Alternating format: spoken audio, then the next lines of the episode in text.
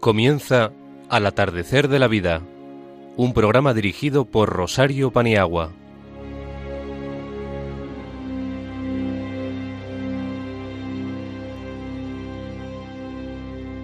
Buenas tardes a todos nuestros amigos de Radio María. Tengo que decir que estamos más unidos que nunca. No lo dudéis.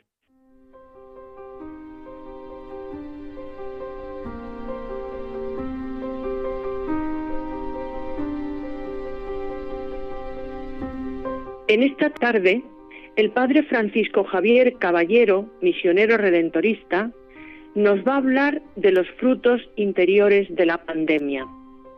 Por su parte, Ágata Fernández lo hará sobre la oración y el reino de Dios. Gloria Merino, la Eucaristía, y dentro de la Eucaristía, con especial relevancia, la palabra de Dios. Ana Rodríguez nos habla del sufrimiento. Alberto Bonilla, la inercia de la vida. Pablo Rodríguez Osorio recitará su poema Ha florecido. El Ave María de José Bravo ha sido seleccionada por Araceli Paniagua. Contaremos en control con la ayuda de Yolanda Gómez, con el deseo de pasar este tiempo juntos en esta gran familia de Radio María y en este mes de María, comenzamos.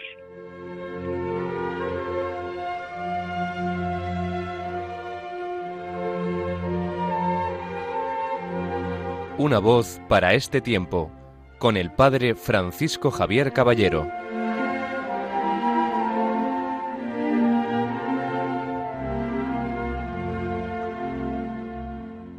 Tenemos con nosotros al Padre Francisco Javier Caballero. Buenas tardes. Queridos oyentes de Radio María, muy buenas tardes. Después de tantas semanas que llevamos de confinamiento, ya se nota el cansancio. Se echan en falta los amigos, los abrazos, compartir un paseo, una cena y quizá también un café. Hay días demasiado largos, iguales que las noches. Incluso hay momentos en los que pensamos que ya no aguantamos más. Sin duda es un tiempo artificial por limitado y extraño, pero también se puede convertir en una etapa de pedagogía para salir a la vida con otra profundidad y con otra frescura. Tantos minutos de silencio no pueden reducirse en un aprender a protegerse frente al enemigo invisible que es el virus. Tiene que transformarse en una capacidad nueva para vivir amando y amar viviendo, porque esa es la esencialidad que ha de aprender como novedad nuestra humanidad. No nos salvamos solos, estamos felizmente condicionados a construir una nueva historia común que sea real, humana y más consciente del cuidado de la casa común, creada como espacio de felicidad y desarrollo de todo ser humano. De este confinamiento dicen que saldrá otro tipo de sociedad más vulnerable, menos omnipotente, más necesitada que arrogante y sobre todo más solidaria y empática con los otros. Ojalá. Hay mucho trabajo por delante. El peligro está en que a la par de nuestras convicciones de sociabilidad crezca nuestro contagio del miedo, y a partir de ahora nos confinemos más en nosotros mismos y nos encerremos en lo nuestro. Puede nacer y tenemos que estar atentos otro estilo de consumismo que con más fuerza nos convierta a cada uno en un principio y fin de toda búsqueda. En esta idea de consumo podemos incluso situar a Dios configurándolo exclusivamente como alguien que me protege, me cuida y también me aísla. Ese, como sabemos, no es el Dios de Jesús, que con renovada intención nos envía ahora al encuentro, a la solidaridad, al cuidado de la casa común y el riesgo. El contexto ha cambiado drásticamente de rostro y de interés. Nos está gritando que esta sociedad necesita emprender otro camino y abrir una vía que nos lleve a sentirnos un único cuerpo donde todos nos preocupemos y ocupemos de todos, donde nadie quede atrás y definitivamente valoremos la vida de todos. Porque la dignidad humana no se puede medir por años, enfermedades u otros criterios que excluyan. Esta pandemia ha demostrado que hay una franja débil en nuestra sociedad, que son nuestras queridas personas mayores, y cuando todo pase, tendremos que plantearnos cómo cuidamos y defendemos la vida en este tramo tan sabio y tan necesario para que tengamos futuro como sociedad. Otra cuestión de suma importancia para todos es que esta pandemia también nos ayude a crecer en la fe. Es admirable la madurez de muchos cristianos que han entendido perfectamente que el valor de la Eucaristía no está en el rito, sino en la mística de unirnos profundamente a Cristo entregado y presente en el corazón de la humanidad. No hemos podido celebrar misas, pero las estamos viviendo. Ha crecido la necesidad de vivir unidos como cuerpo de Cristo y ha despertado un hambre de Dios que sin duda va a propiciar que mañana, cuando podamos hacerlo, sepamos qué celebramos, por qué lo hacemos y qué consecuencias comporta para la vida. Aprenderemos a gustar el misterio más que a consumir celebraciones, estoy seguro. Queridos amigos, muy buenas tardes.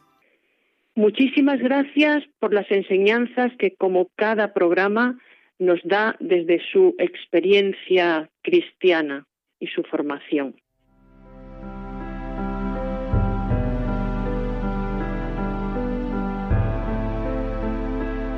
La sabiduría de los mayores con Rosario Paniagua.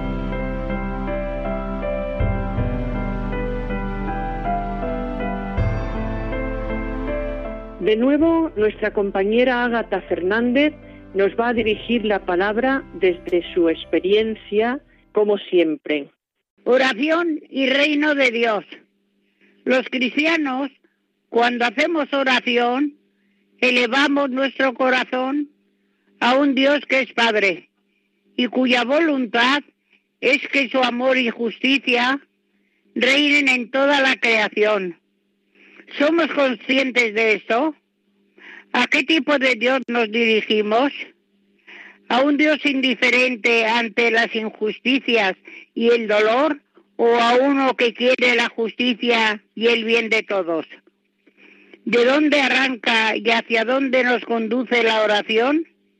¿Nace de la búsqueda del reino y nos compromete en su realización o es un ejercicio de autocomplacencia.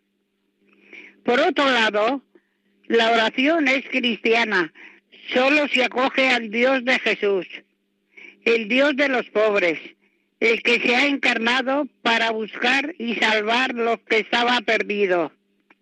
No cualquier contemplación puede ser considerada cristiana. No cualquier búsqueda de Dios es fiel a Cristo sino aquella que lo hace con los últimos, los marginados, los pequeños, tal como el mismo Jesús lo hizo. En la oración cristiana se busca la voluntad de Dios sobre el reino. Se da gracias por su crecimiento. Se pide perdón por su ausencia. En el centro de esta oración está siempre el Dios de los pobres en su interior resuena siempre la llamada de Cristo a encontrarlo entre ellos. Gracias, Ágata, por todo lo que aprendemos siempre de ti. Vaya por delante nuestro respeto y oración por las víctimas de la pandemia, por sus familiares, amigos y por todas las personas que la están sufriendo. Quería esta tarde compartir dos textos que me han ayudado, entre otros muchos, durante el confinamiento y quiero haceros partícipe. En mi corazón muchas personas, las personas que han cuidado a los frágiles en su más amplio sentido, enfermeras, sacerdotes, voluntarios. Y también tengo en mi corazón la alegría de los que han sanado. Son tantos colores en dos meses. Voy a seleccionar un poema de Jung, escrito en 1914, pero parece que se ha escrito ahora, en esta ocasión. Pensemos mucho sobre los aprendizajes que podemos extraer de la prueba y los nuevos comportamientos que de ella se derivan si la hemos vivido maduramente. El texto de Jung dice así, tenía que esperar más de 20 días en el barco. Hacía días que esperaba gozar de la primavera en tierra, pero hubo una pandemia y nos prohibieron bajar. Al principio me costó mucho, pero supe que tras 21 días de confinamiento se crea una rutina. En vez de lamentarme, empecé a comportarme de manera diferente. Me puse a reflexionar sobre los que cada día sufren privaciones sin mucho o ningún horizonte de salida. Me impuse comer la mitad de lo que comía. Comencé a tener pensamientos positivos. Me impuse leer cada día, hacer ejercicios, respirar hondamente y comencé a hacer oraciones cada tarde y a dar gracias. Imaginé la luz dentro de mí y de mis seres queridos. Intenté hacerme más fuerte. Pensé en lo que podía hacer y no a lamentarme de lo que no podía hacer por el confinamiento. Aprendí a saber esperar, que hace más hermoso lo que se logra que si se obtiene con inmediatez. Cuando acabó, ciertamente yo no había gozado de la primavera, pero había florecido dentro, y esa primavera nadie me la puede quitar jamás. Y yo digo, por favor, que aprendamos a crecer ahora de este modo y regalaremos a los otros los colores y perfumes de esta primavera interior para regalársela a los demás. También un texto de Alex Valdés sobre el hombre nuevo, la mujer nueva tras la tormenta, me ha ayudado mucho porque te hace poner las cosas en tu sitio, en su sitio, que tal vez estaban desubicadas. Porque la prueba, indefectiblemente, nos dirige la mirada a Dios, a nosotros y a, los demás. El texto dice así. Cuando la tormenta pase y se amansen los caminos, seremos sobrevivientes de un naufragio colectivo, con el corazón lloroso y el destino bendecido. Nos sentiremos dichosos tan solo por estar vivos. Le daremos un abrazo al primer desconocido y alabaremos la suerte de conservar a un amigo. Entonces recordaremos todo aquello que perdimos. De una vez aprenderemos todo lo que no aprendimos. Ya no tendremos envidias, pues todos habrán sufrido. Ya no tendremos desidia, seremos más compasivos. Valdrá más lo que es de todos que lo jamás conseguido. Seremos más generosos, mucho más comprometidos. Entenderemos lo frágil que significa estar vivos. Sudaremos la empatía por quien está y quien se ha ido. Extrañaremos al viejo que pedía en el mercado y no supimos su nombre por siempre y siempre estuvo a mi lado. Y quizá el viejo pobre era tu Dios disfrazado. Nunca preguntaste el nombre porque andabas apurado. Y todo será un milagro, y todo será un legado. Se respetará la vida, la vida que nos han dado.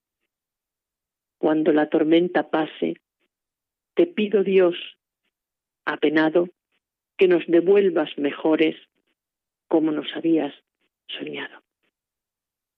Me van a permitir en esta en este programa dar un aviso, porque Radio María necesita las oraciones de todos, la colaboración y los donativos, ya que es la única fuente de ingresos. Por ello, en la medida que cada uno pueda, que colabore también económicamente, según sus posibilidades, para mantener la radio de la Virgen.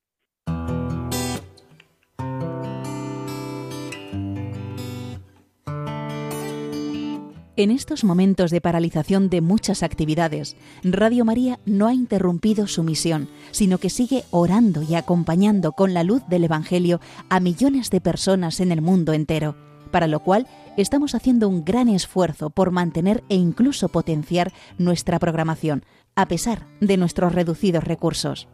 Por ello, os pedimos más que nunca oraciones por el personal y voluntarios de Radio María para que la Virgen proteja su radio y podamos seguir realizando nuestra labor. Por otro lado, dado que Radio María no tiene más ingresos que los donativos de sus oyentes, a pesar de las dificultades de muchos en estos momentos de crisis, confiamos en que quien tiene más posibilidades supla con una aportación más generosa lo que otros no pueden dar ahora. Así, entre todos, con donativos pequeños o mayores, Radio María podrá seguir avanzando en España y, a ser posible, ayudando también a otras Radio María de países más necesitados.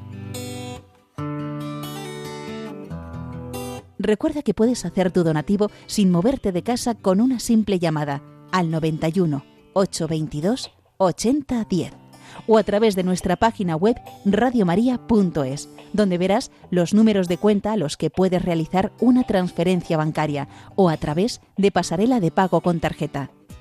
Además, tenemos ya disponible el método de pago Bizum, que es una manera segura y rápida de realizar una transferencia bancaria a través de la APP de tu banco instalada en el móvil.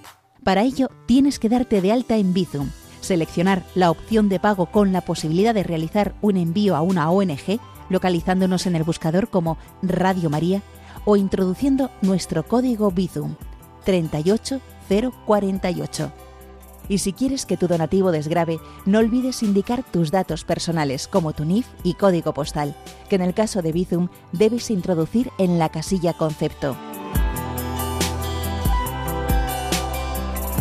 Radio María una voz de esperanza en el mundo.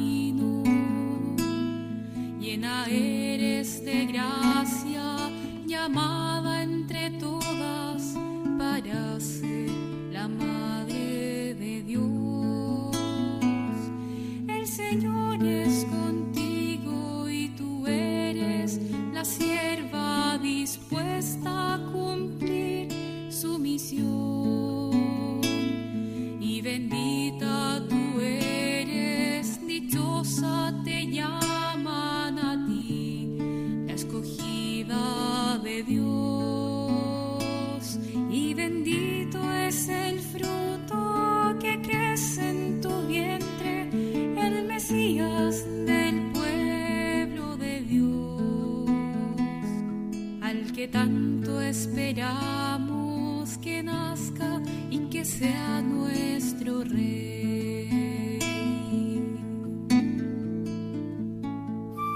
María, he mirado hacia el cielo, pensando entre nubes tu rostro encontrar y al fin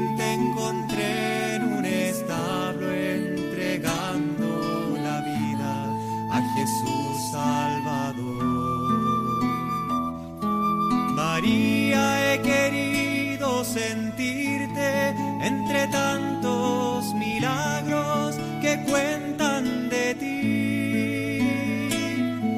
Y al fin te encontré en mi camino en la misma vereda que yo. Tenías tu cuerpo cansado, un niño en los brazos,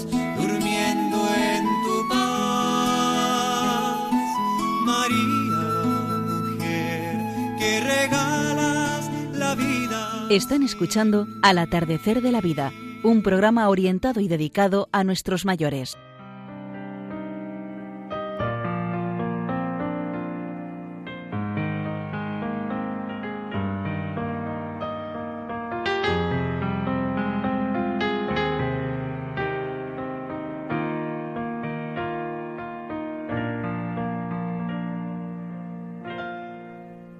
El pensamiento de los mayores con Gloria Merino.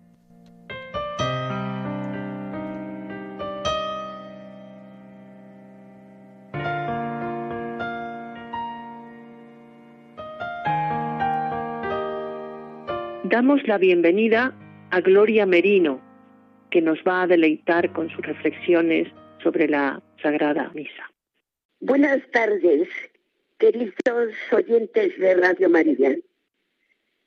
Siguiendo con la explicación de la Santa Misa, nos situamos en la oración colecta que recalca un momento de silencio. Estas oraciones son concisas pero ricas en significado y dignas de volver a meditar su contenido. Comienza la liturgia de la palabra. Cuando se reza, el hombre habla con Dios. Cuando leemos la Sagrada Escritura, es Dios quien habla al hombre. Las páginas de la Biblia dejan de ser un escrito para convertirse en palabra pronunciada por Dios que nos habla e interpela para que la escuchemos con fe. Tener el corazón abierto para después poner en práctica lo que hemos escuchado. Recordemos la parábola del sembrador y los diferentes resultados. La acción del Espíritu hace eficaz la respuesta. La escuchamos con los oídos y pasa al corazón. Del corazón pasa a las buenas obras. El diálogo entre Dios y el pueblo, desarrollado en la liturgia de la palabra, alcanza su culmen en la proclamación del Evangelio. Con el canto del aleluya, o en cuaresma otra aclamación, la asamblea de los fieles acoge y saluda al Señor que hablará en el Evangelio. Por eso, la misma liturgia distingue al Evangelio de las otras lecturas y lo rodea de particular honor y veneración. De hecho, su lectura está reservada al ministro ordenado, que termina besando el libro. Se escucha de pie, se hace la señal de la cruz en la frente, sobre la boca y el pecho. Es Cristo quien nos habla y esa palabra está viva.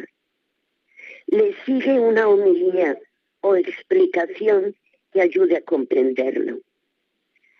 Continúa la misa con el credo, con el que la asamblea recuerda y confiesa los grandes misterios de nuestra fe. La respuesta a la palabra de Dios, acogida con fe, se expresa después con la súplica comunitaria, denominada oración universal porque abraza las necesidades de la Iglesia y del mundo.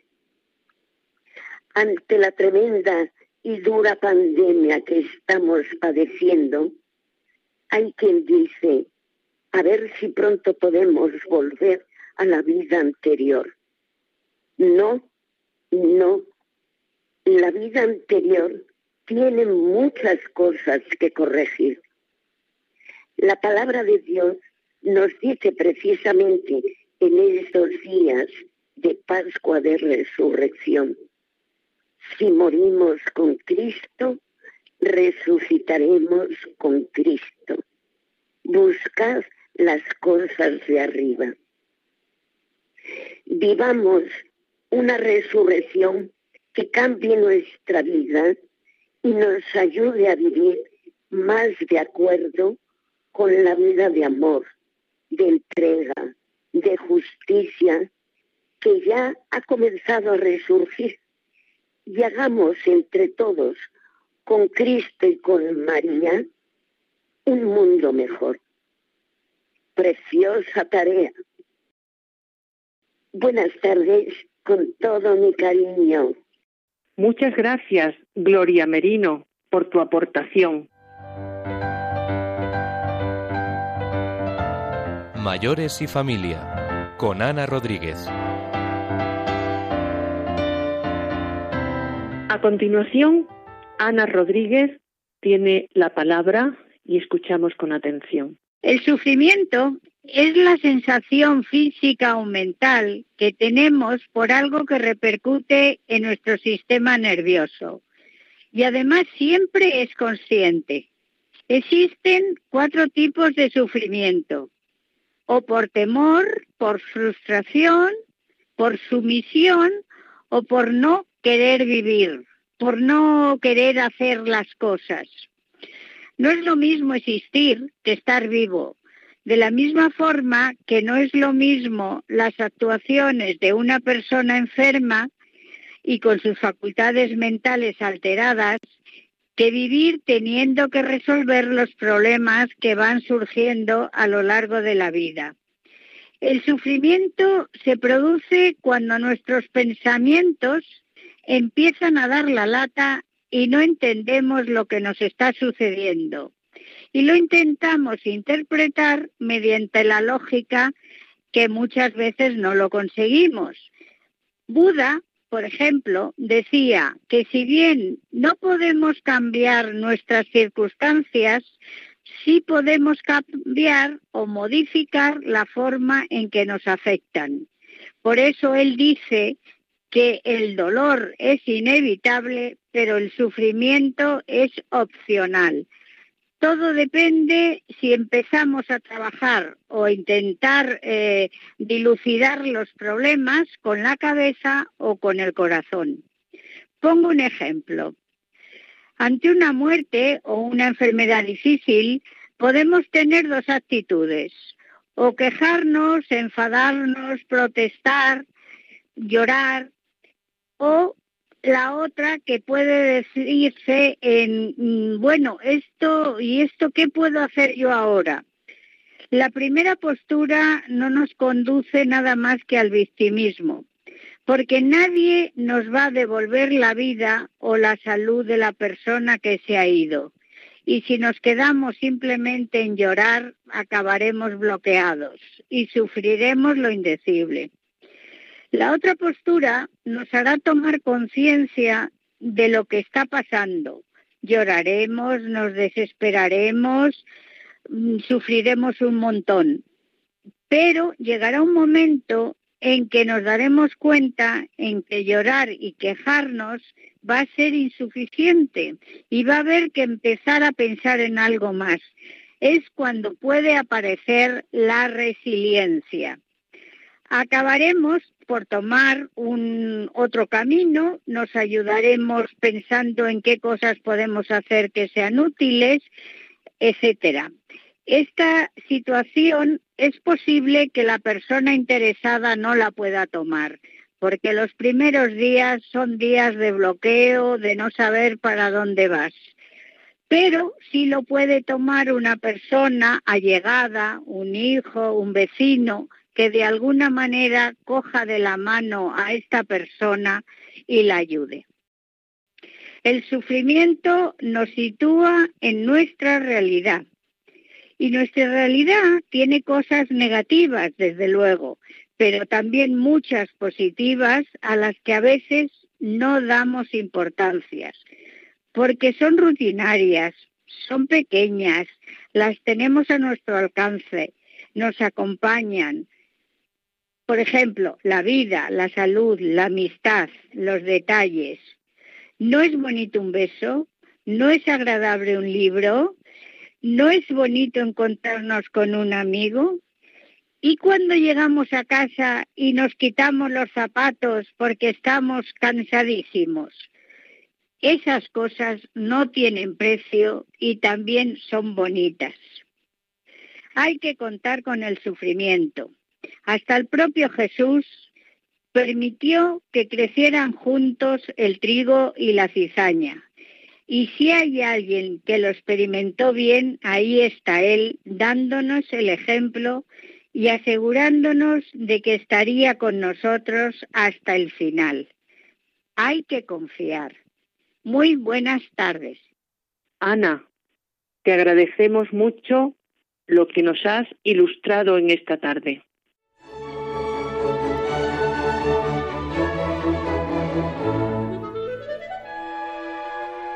Mente Sana con Alberto Bonilla.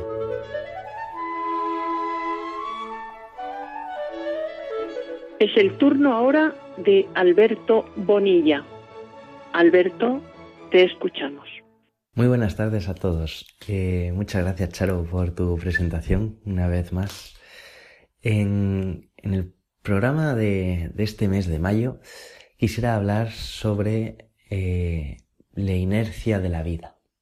Y es una temática que podemos abarcar, la podemos coger desde diferentes puntos, perspectivas, desde diferentes ángulos, en definitiva. Eh, quisiera centrarme en uno, en uno en concreto. Y es que a lo largo de nuestro día a día, pues vamos actuando por inercia. Llega un momento en el que comemos a nuestra hora porque es lo que toca, nos levantamos a una determinada hora porque es lo que toca, nos acostamos a otra hora porque es lo que toca, o dos en concreto que me gustan mucho es que siempre empezamos a cepillarnos los dientes por el mismo lado o nos duchamos empezando siguiendo una, una determinada rutina, una determinada secuencia. Eso es una, reflexión que me gusta hacer mucho en consulta, porque al final mucha gente dice, no, no, yo huyo de las rutinas. No, las rutinas nos dan seguridad. Eso es indiscutible. La cuestión es, ¿esa seguridad es suficiente, excesiva o poca? Que actuemos por inercia me refiero que a no vivimos el momento, no vivimos el ahora como debiéramos. No nos centramos en el aquí y ahora. Quiero decir, acabamos precisamente eso, eh, siguiendo determinadas rutinas, determinados hábitos, determinadas cosas en nuestra vida sin estar disfrutándolas, sin estar viviéndolas. Estamos comiendo pensando en la llamada a nuestro hijo que no hemos hecho. Estamos fregando los platos pensando que todavía no hemos pasado el polvo.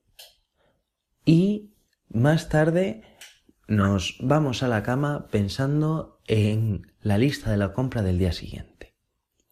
Al final, lo que ha pasado es que ni hemos comido, ni hemos lavado, ni hemos fregado, ni hemos dormido. ¿Por qué? Porque teníamos la mente en otro lado. Es está relacionado con la meditación. No en el sentido de, eh, de otras religiones que, que le dan, sino en el sentido de centrarse en el aquí y ahora. Es otra forma de llamarlo. El aquí y ahora, que es lo importante. Hablando de religiones, precisamente, hablando de la nuestra, es lo que pasa cuando rezamos. Cuando rezamos, el sentido de rezar es centrarse en una conversación con Dios en el aquí y el ahora. Y ese es a lo que deberíamos aspirar. Porque en caso contrario, tal y como decía, lo que corremos es el riesgo de no estar haciendo nada en concreto, estar perdiéndonos en el en las intenciones, en lo que queremos, en lugar de en lo que estamos haciendo en ese momento. Y eso al final es un problema porque realmente acabamos no disfrutando la comida, no disfrutando ninguna acción de lo que estamos haciendo. Entonces, de ahí radica la importancia de poner toda nuestra intencionalidad en las cosas, porque esa es la manera en el fondo en el que luego podemos, podremos aprovechar y aprovecharlas al máximo y a tener esa satisfacción personal de haberlas, de haberlas eh, vivido por completo. Inercia, simplemente por dar una pequeña pincelada. Eh, el otro, el otro sentido en el que se puede tomar la inercia en nuestra vida es los proyectos que realizamos. Hay una cantidad mágica que se toma desde la psicología que es los 21 días. 21 días para mm, conseguir un hábito nuevo. Entonces, ¿por qué? Porque al final cada hábito es como un transatlántico al que tenemos que poner en marcha. Desde que la turbina empieza a moverse hasta que realmente el barco se mueve, pasa muchísimo tiempo y muchísimo esfuerzo. Entonces, esa inercia, ese impulso, es lo que cuesta tanto al principio, pero luego lo que realmente nos moverá en el futuro, lo que seguirá haciendo que podamos seguir realizando esas acciones que tanto nos pueden llegar a suponer y a llenar en nuestra vida. Sin más, eh, este programa por hoy. Eh, un placer a todos nuestros radioyentes y muchas gracias por estar, como siempre, ahí al otro lado del micrófono. Un saludo enorme y cuidaos. Muchas gracias, Alberto, por lo que nos aportas. Muchas gracias. Antes del cierre, toma la palabra el poeta Pablo Rodríguez Osorio, que recita su poema Ha florecido en honor de la Virgen.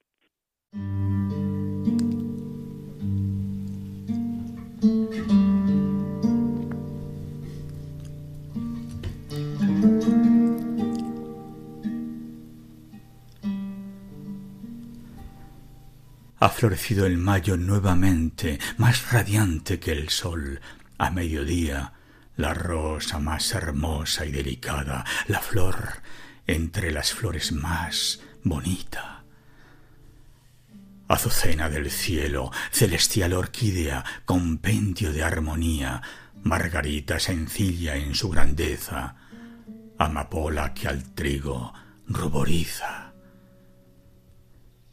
clavel que va prendido en mi solapa y muestro con orgullo, manzanilla humilde como monje en su clausura, geranio en mi maceta conmovida,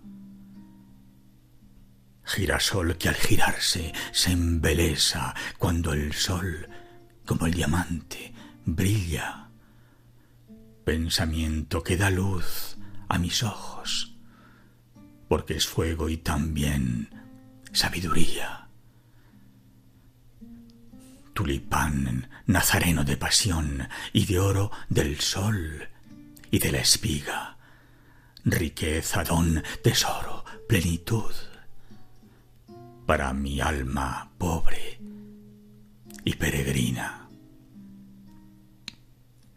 Pequeño lirio que en el valle crece y solo a Dios tan solo necesita, porque solo Dios basta y es preciso, porque Dios es verdad, camino y vida. Jazmín, que de pureza se ha vestido, la pureza que en ti no se marchita, como nieve en las cimas sempiterna, porque fuiste sin mancha concebida. Capullo por brotar en primavera, que fuiste por profetas prometida, para albergar a Dios en tus entrañas. Gineceo de amor, dulce María. Pablo, gracias. muy hermoso poema a la Virgen en mayo. Gracias. Y llegamos al final por hoy, solo por hoy, dando las gracias al Padre Francisco Javier Caballero con los frutos de la pandemia, Ágata Fernández con la oración y el reino de Dios, Gloria Merino con la Santa Misa, Ana Rodríguez el sufrimiento, Alberto Bonilla la inercia de la vida, Pablo Rodríguez Osorio con su poema a la Virgen de Mayo ha florecido. Agradecemos a Araceli Paniagua por haber seleccionado el Ave María de José Bravo. Gracias, gracias a todos los que nos escucháis. Seguimos juntos, yo diría, más juntos que nunca. Para conectar por correo postal, Radio María, al atardecer de la vida, Paseo de Lanceros 2, primera planta, 28024, Madrid. O en el teléfono 91 005 3305, diciendo de dónde llamáis y a qué programa os queréis dirigir. Para la persona que no lo pueda oír en directo, tenemos podcast www.radiomaria.es. Buscáis el día que queráis de escuchar al atardecer de la vida 2. Solo nos falta decir que seguiremos juntos porque somos hermanos viviendo esta situación en oración y con la generosidad de unos con otros.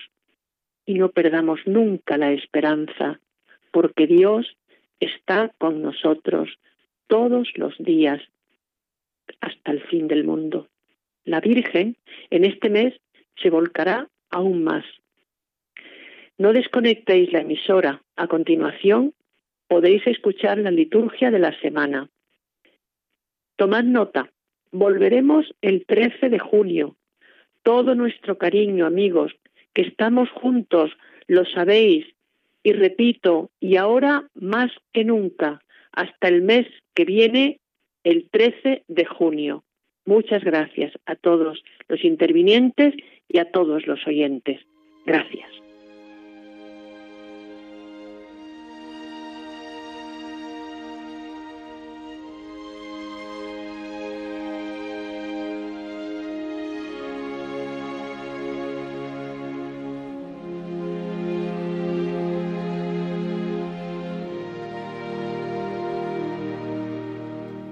Acaban de escuchar Al atardecer de la vida, un programa dirigido por Rosario Paniagua.